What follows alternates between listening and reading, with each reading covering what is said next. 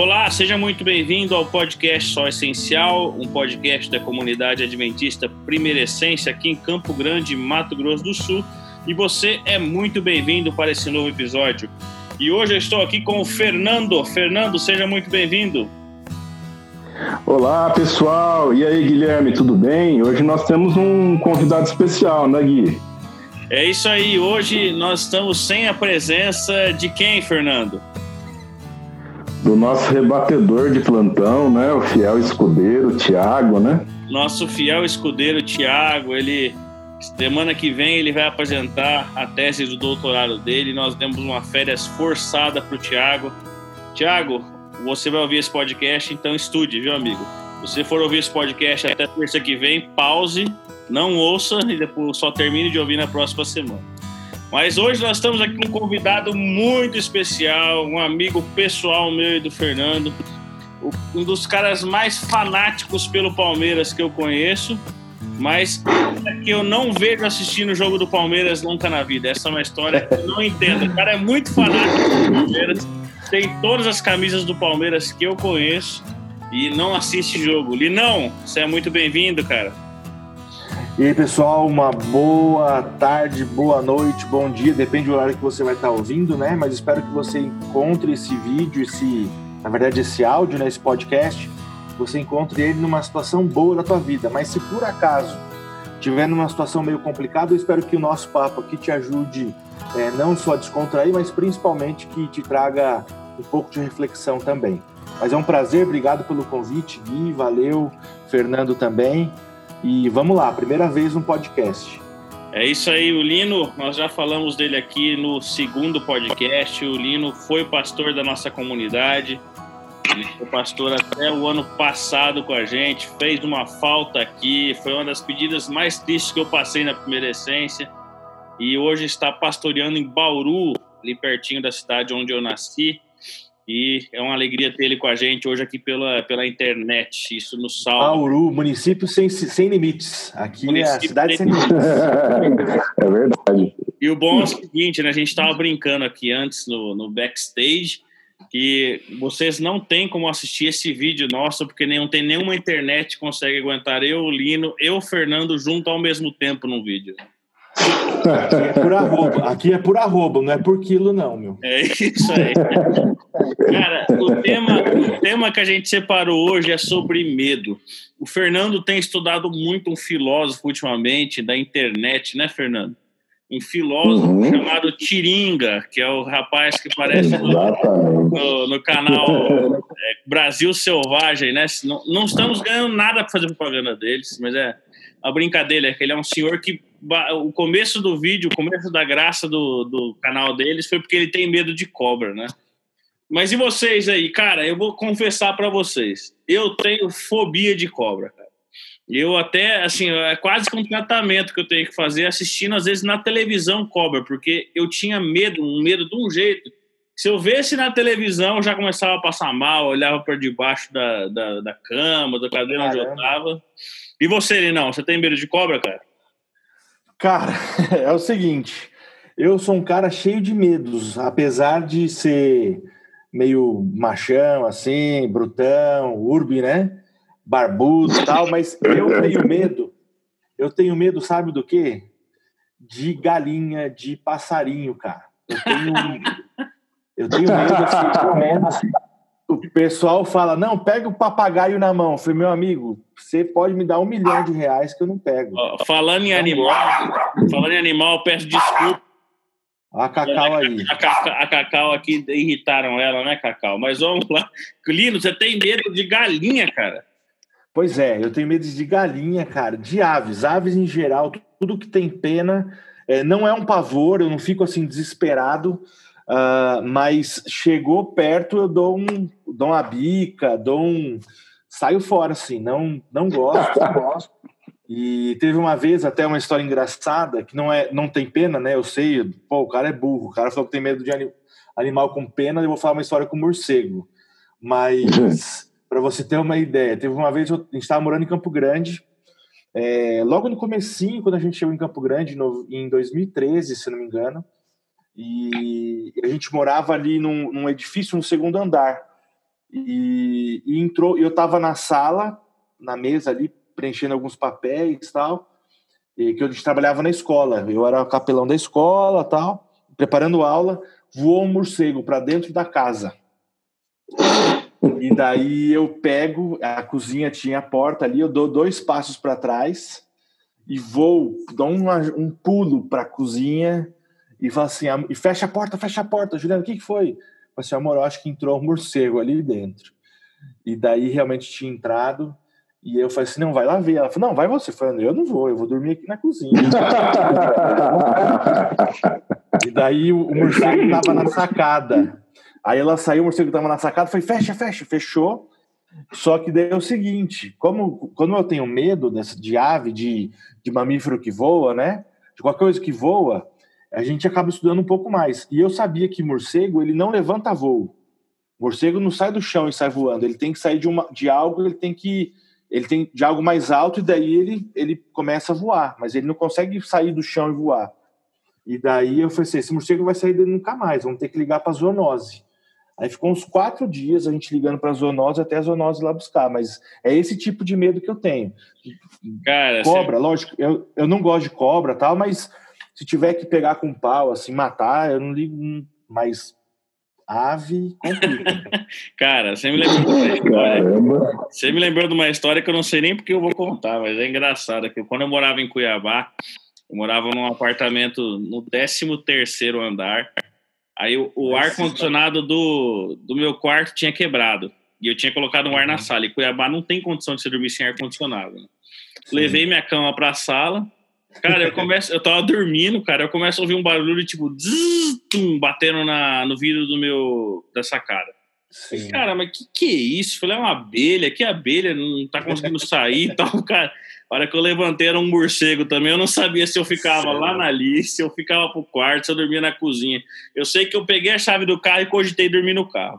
Até que eu falei, não. Até que eu peguei uma vassoura e joguei o bicho pra lá. Só que agora, com, com essa especialidade que você me contou, Lino, eu tô com dúvida como é que ele saiu. Porque eu só joguei ele pra sacada, fechei a porta da sacada e saí. Agora, é até hoje eu não sei como ele saiu. Ele Sim, deve ter escalado, cara. Se é. tivesse aquele. Ele deve ter subido e daí de lá ele voa, mas ele não consegue voar. Do chão, o morcego não voa. Fernandão, confessa aí pra gente do que você tem medo. Cara, eu tenho medo do Thiago, né? É, eu tenho bastante medo do Thiago. Quem não tem, né? é, mas tirando o Thiago assim, cara. Só o Theo. É, só o Theo. É, só o Theo. Só, ainda, né? Ainda porque não é. tem a percepção do risco, né? Mas, mas tirando o Thiago assim, cara, eu, eu, eu tinha muito medo de cobra quando era criança tinha muito medo de anfíbios em geral, assim, e cobra era o único réptil que eu tinha medo. Mas os anfíbios em geral, os troços gosmentos, assim, eu não, não, não tinha muito apetite para isso, não. E atualmente, atualmente mesmo, acho que o meu medo principal ainda é de altura, cara. É, eu vou, vou de avião, tem que viajar, eu viajo, mas assim, eu não viajo tranquilo, não. Eu viajo muito tenso, muito sempre. Quando acaba a viagem assim, minha mão tá suada pra caramba, meu pescoço tá tenso. Então, assim, é, é uma coisa que você faz, mas Se não é tão gostoso, não. Ah, né? Eu, eu lembro do, do Ariano Suassuna, né? Que, que ele tinha pavor de avião, não viajava de avião.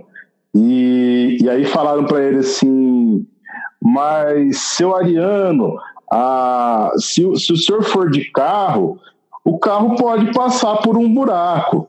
E aí ele falou assim: é, mas o avião, o buraco acompanha o avião para onde ele vai. Então, assim, então, então é, é uma coisa complicada, né? Mas eu vou, eu vou, né? Eu consigo ir.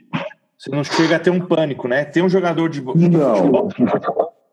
que o cara, é, para mim, foi um dos melhores jogadores que eu vi jogar, chama Bergkamp, que é um, um holandês e já aposentado tal, mas ele deixou de participar de duas Copas do Mundo porque ele não anda de avião. E ele, a única Copa que ele participou é que foi na Europa, porque ele não ele não foi para os Estados Unidos e também não foi para o Japão é, na, na Copa da Coreia, né? Tanto 94 como 2002, porque ele não anda de avião. Ele só, ele só ficava na Europa ali, falou assim, se der para ir de trem, de navio, eu vou. De avião, nem pensar.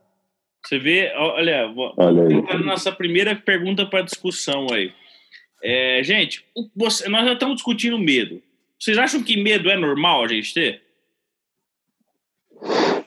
Olha, cara, eu acho assim que depende do que você considera como sendo normal, né? Mas assim, falando do ponto de vista médico, psicológico, o medo é uma emoção normal do ser humano em sentido, no sentido assim de que todo mundo tem, né? Todo mundo sente medo e de certa forma ele é até benéfico, né?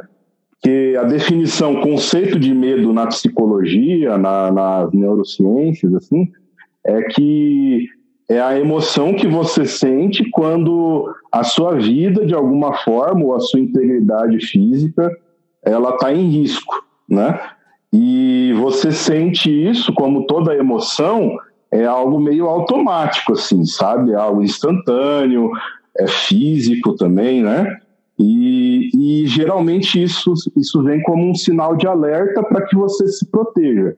Agora, é óbvio que tem, é, como todas as coisas que o ser humano tem, tanto psicológicas quanto físicas, as coisas podem dar errado também e virar uma doença, né? É. O, o, eu vejo que o lance do medo, né, para a gente tentar entender um pouco ele, já começa pelo seguinte: você não escolhe do que você vai ter medo, você simplesmente tem medo.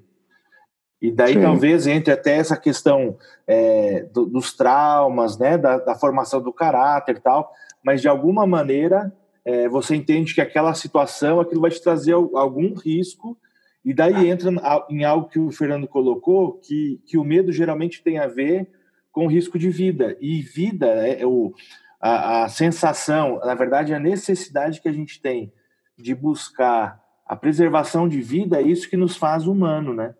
É, uhum. A maior característica do ser humano é a preservação de vida. A gente, Sim.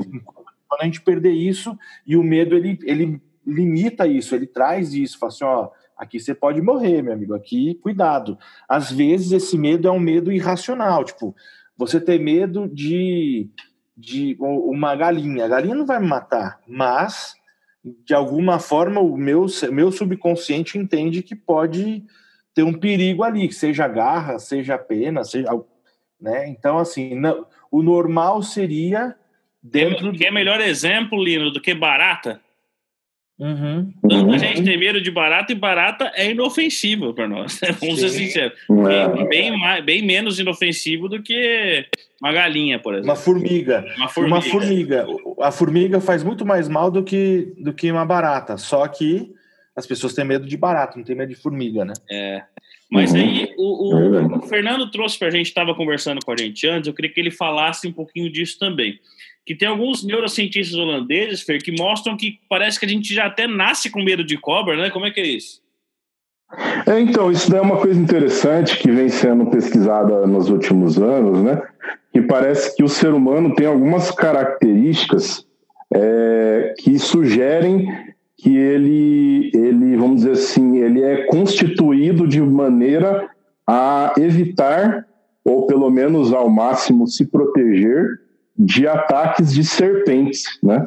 É, isso, isso é sugerido por alguns, alguns fatores. Por exemplo, os antropólogos que, que pesquisam bastante as, as comunidades mais primitivas, com menos contato com civilizações modernas, né, eles têm descrito já há muitos anos que a, a antipatia, vamos dizer assim, do, do, daqueles ser, daquelas pessoas com as serpentes, com as cobras e os répteis em geral, mas principalmente com as, os, o, as serpentes, né? Com os ofídeos, né? Que eles chamam. E, essa, essa, essa antipatia ela é até representada artisticamente. Você deve lembrar aí é, de várias é, esculturas, é, pinturas antigas, até mesmo em cavernas tal, que demonstram aí a, a, essa história entre o, é, entre a rivalidade entre o ser humano e a, e a serpente. Inclusive as próprias lendas de dragões, né? Que nós temos já muito antigas, os dragões geralmente são representados não como dinossauros e nem como répteis geralmente é, crocodilianos, por exemplo, mas sim como répteis ofídeos, né?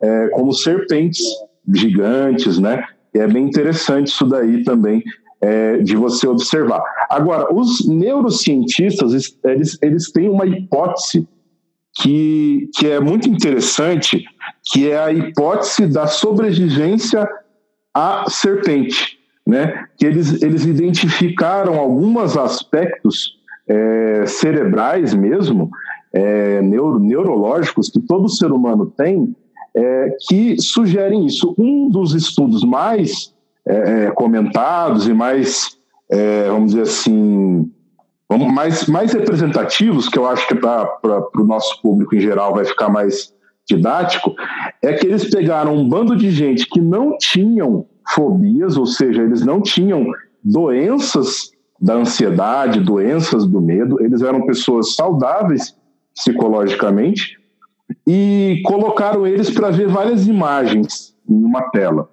e, e fizeram um, um, exame que é uma ressonância nuclear magnética do cérebro com, vamos dizer assim, mais encorpada, consegue ver o cérebro funcionando. Hum. E eles começaram a ver que a área que geralmente, né, uma área do cérebro que é ativada quando existe uma atenção seletiva, algo que chama a tua atenção na hora, que prende a tua atenção, ela era muito mais ativada, ou seja, brilhava muito mais no exame, quando aparecia é, imagens de serpentes.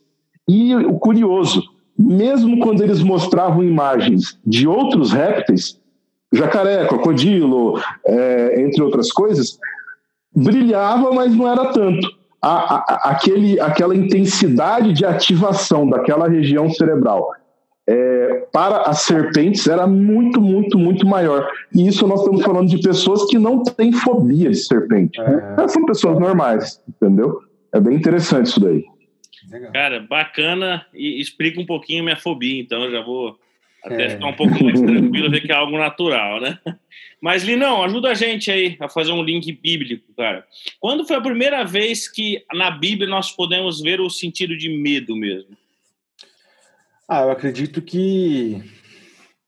Acho que algumas vezes, né? Mas a primeira, talvez em Gênesis ali, quando a gente vê né, a Deus colocando essa antipatia ali entre a serpente e o homem, né? Isso foi algo que Deus falou assim, ó, então a partir de agora a serpente não vai ser mais mais bem vista. E não não que a serpente fosse má, mas ela foi o instrumento da maldade, né? Foi o instrumento para que Deus é, fosse desafiado e que os seres humanos escolhessem é, o caminho do pecado, o caminho que Satanás ofereceu, que seria ser como Deus. Então, assim, a partir daquele momento, o sinal, o símbolo do pecado acabou sendo a serpente. Tanto é que daí, é, Gênesis, a gente falou do comecinho da Bíblia, né, o capítulo 3, essa parte, mas se a gente for lá para o final, lá em Apocalipse, quando vai se referir a Satanás, o capítulo 12, assim, ó, Satanás, quem é Satanás? A antiga serpente, o dragão. Então tá falando que tipo, faz essa correlação de, de Satanás com a serpente. Então ela acabou sendo um símbolo, e daí uh, isso é, acaba, acabou sendo profético. Deus falou assim: ó, porém, inimizade entre ti e a mulher e a tua descendência, e de ti vai nascer os teus descendentes, mas a, o descendente da mulher vai pisar na tua cabeça e vai, vai acabar com a tua existência, né? Tipo, falando para a serpente, mas representando Satanás. Legal. Então a gente tem esse contexto de que todos nós sabemos que Adão e Eva foram tentados e com a tentação eles cederam, comeram do fruto que Deus havia dito para que eles não comessem e eles pecaram. E o primeiro instinto do pecado foi o medo, né? Baseado nisso, é. eles tiveram medo. Mas do que, que eles tiveram medo, Fer? Então, cara, eu acho assim que essa questão do que o Lino trouxe é bem interessante. Eu nunca tinha pensado sobre essa ótica, mas como ele, ele, ele comentou isso, é, eu acho que é, é, como, quando Deus coloca essa inimizade entre o ser humano e a serpente ali representando Satanás, de certa forma Deus estava colocando algo é, que eu fiquei pensando aqui, uma certa inimizade com relação ao pecado mesmo, sabe? É, é, claro que a gente sabe que a gente tem tendências ao pecado, a, a, ao erro tal, é, tendências até muitas vezes naturais, mas quando Deus coloca essa inimizade, me parece que Ele está falando: olha, eu vou colocar entre vocês pelo menos alguma coisa que vai afastar vocês disso, entendeu? Ou pelo um menos. Que vai é, vai te dar um alerta. Isso, isso, porque o pecado, no final das contas, o, que, que é o salário do pecado? Paulo fala isso, é a morte, né? E é a morte eterna, né?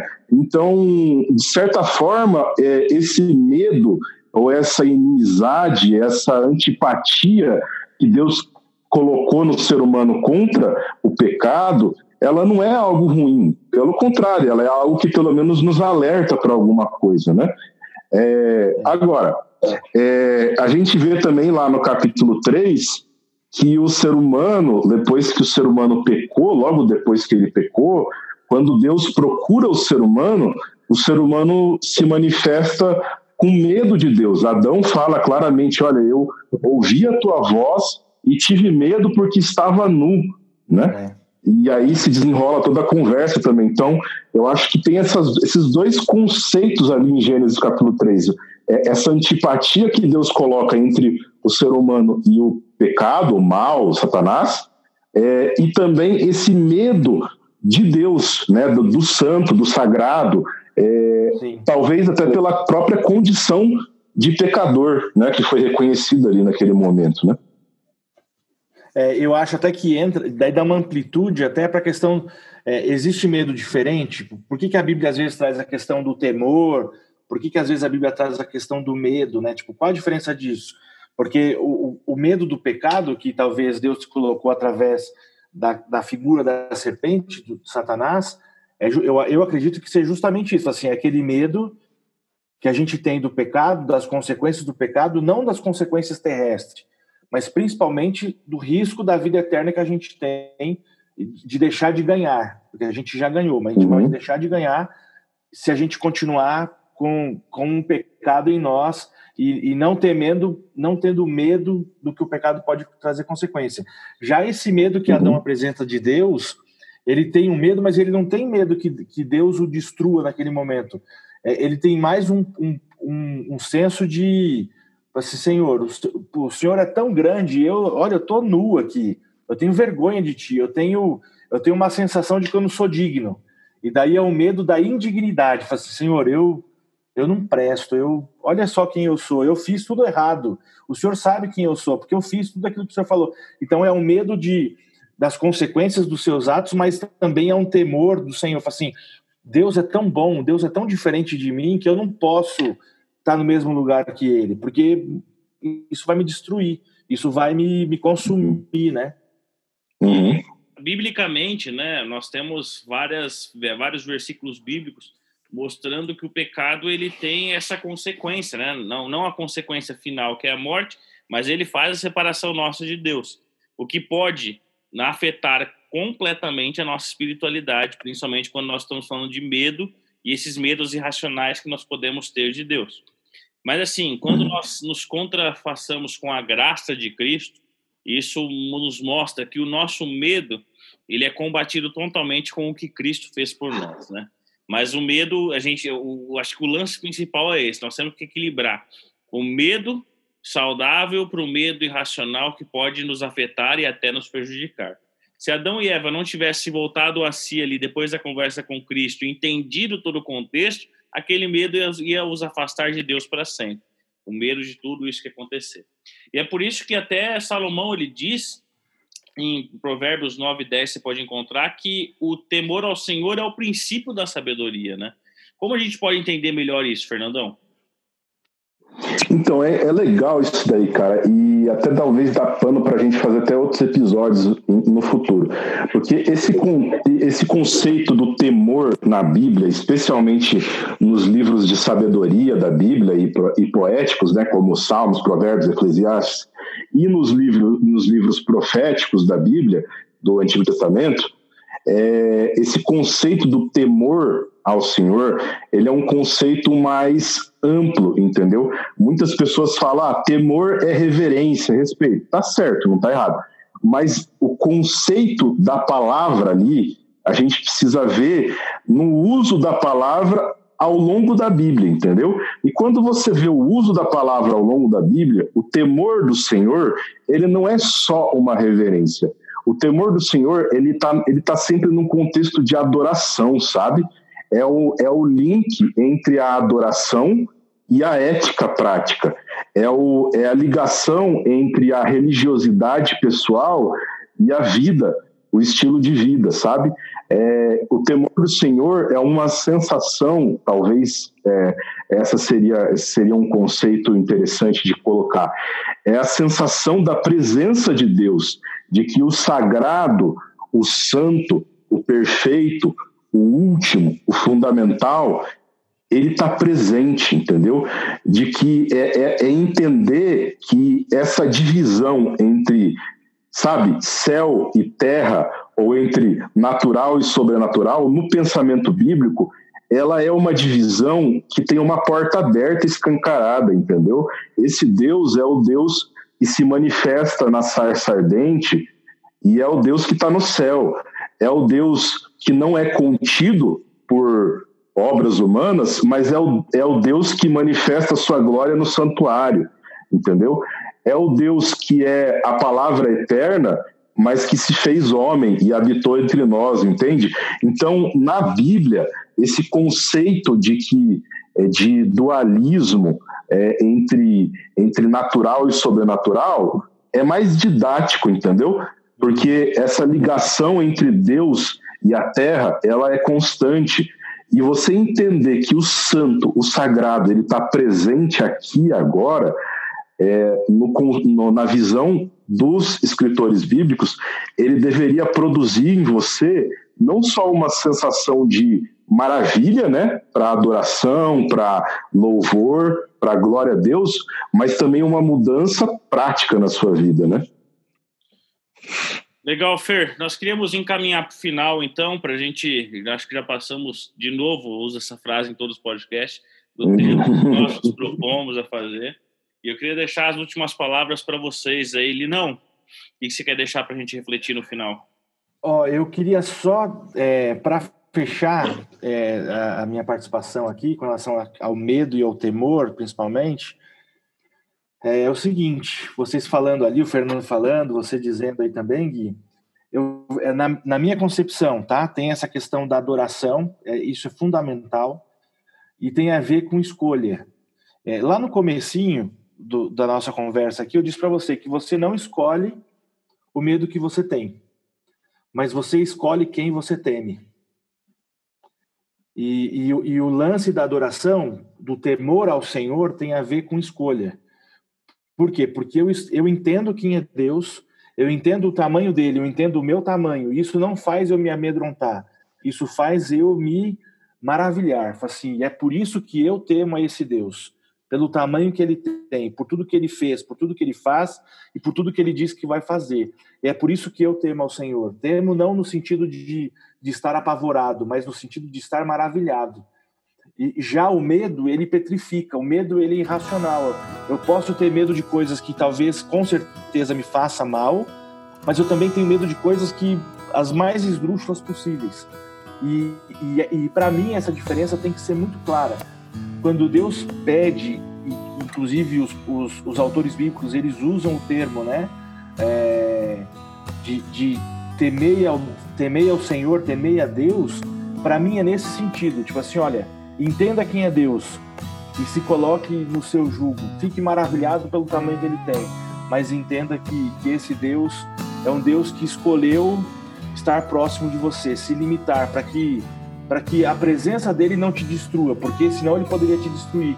Mas é, eu não tenho medo, assim como Isaías, fala, Senhor, mas quem sou eu? Eu, eu, eu sou pecador.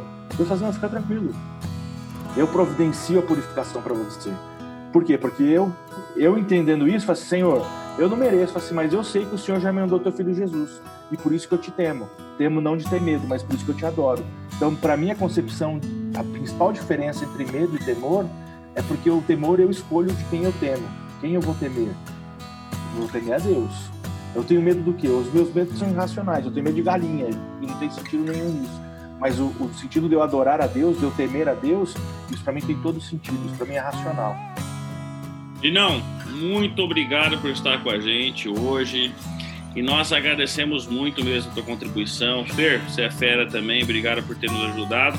Eu quero terminar com a frase de um grande teólogo que infelizmente faleceu nos últimos dias, Ravi Zacarias, que diz assim: Você pode olhar nos olhos de um tigre e ver a majestade, ou você pode olhar nos olhos de um tigre e ficar apavorado.